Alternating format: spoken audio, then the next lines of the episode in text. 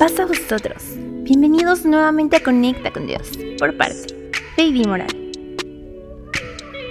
Podemos ver el amor y las bendiciones de Dios hacia nosotros en las pequeñas cosas de la vida. Pero si nos tomamos un minuto y realmente les ponemos atención, nos podemos dar cuenta de que en realidad no son tan pequeñas. Tener la oportunidad de despertar una vez más y poder pasar tiempo con nuestros seres queridos, tener alimento, un hogar o poder tener la oportunidad de hacer todas las cosas que realizamos con la ayuda y protección de Dios es una gran bendición. Dios nos permite elegir qué hacer con estas bendiciones. Pero hay veces que tenerlas se nos hace tan cotidiano que ya no agradecemos por ellas o las dejamos de aprovechar, ya que ni siquiera nos damos cuenta de que están ahí.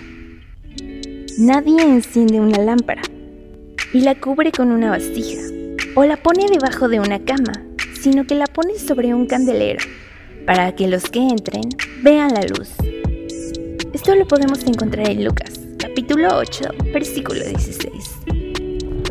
Cuando dejamos de ver todas estas bendiciones y no las aprovechamos o las compartimos con otros, es como si Dios encendiera esa lámpara para nosotros y nosotros la cubriéramos con una vasija. A veces debemos detenernos un momento y dejar de lado todas las cosas que traemos en mente y darnos cuenta de las bendiciones que tenemos para poderlas aprovechar de la mejor manera y agradecerle a Dios por cada una de ellas. Una de las mejores maneras de agradecer a Dios por estas bendiciones es transformar todo lo que Él nos da en bendiciones para otros. De esta manera, seríamos como esa lámpara que se pone sobre el candelero y lleva esa luz a todo aquel que pase cerca de ella. Hay muchas maneras de ayudar a quien lo necesita. Cuando Jesús envió a sus discípulos a llevar la palabra de Dios a otras ciudades, Él les dijo que no llevaran nada consigo. Su camino era largo, y así como a nosotros, Dios les proveería lo que llegaran a necesitar. Ellos tenían la confianza en esto, e iban de la manera que se les había indicado.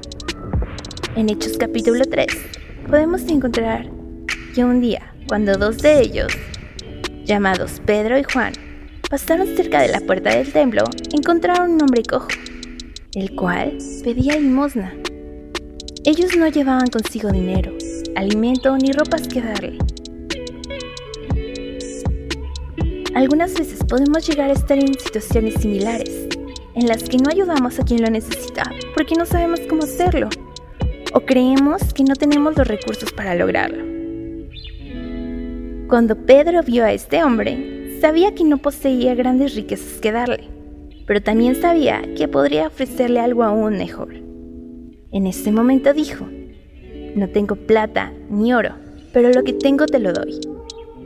Por medio del Espíritu Santo de Dios, en nombre de Jesús, pudo sanar a este hombre, el cual volvió a caminar Podemos creer que no contamos con los recursos para ayudar a otros, pero debemos recordar que la oración siempre será el recurso más grande y poderoso que tenemos.